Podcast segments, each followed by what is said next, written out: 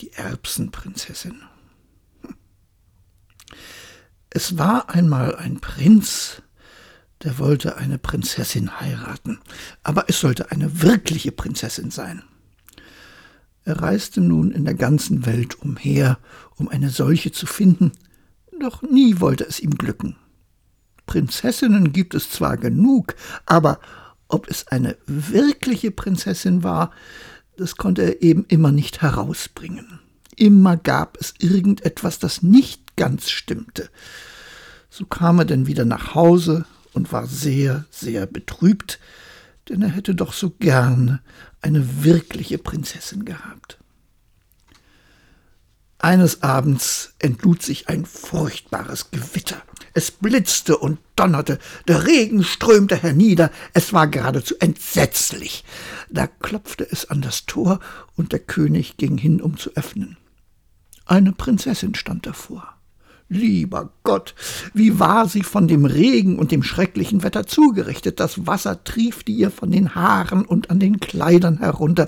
Es lief in die Schuhspitzen hinein und an den Hacken wieder hinaus. Aber sie behauptete doch, sie sei eine wirkliche Prinzessin.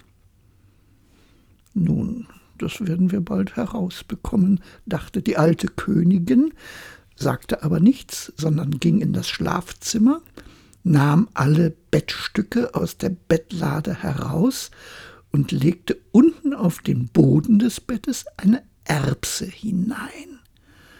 Darauf nahm sie zwanzig Matratzen, legte sie alle auf die Erbse und dann noch zwanzig Eiderdaunenbetten oben auf die Matratzen.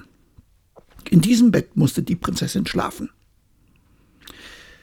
Am nächsten Morgen fragte man sie, wie sie geschlafen habe. Oh, entsetzlich schlecht, sagte die Prinzessin. Ich habe fast die ganze Nacht kein Auge zugetan.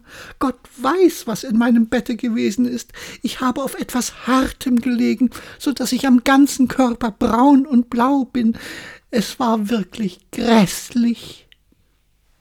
Nun war man sicher, dass es eine wirkliche Prinzessin war, weil sie durch die zwanzig Matratzen und durch die zwanzig Eiderdaunenbetten hindurch die Erbse gefühlt hatte. Denn so feinfühlig konnte nur eine wirkliche Prinzessin sein. Der Prinz nahm sie zur Frau, denn nun war er ganz sicher, dass er eine wirkliche Prinzessin bekam. Die Erbse aber kam ins Kunstmuseum wo sie noch zu sehen ist, wenn sie niemand mitgenommen hat. Siehst du? Das ist eine wahre Geschichte.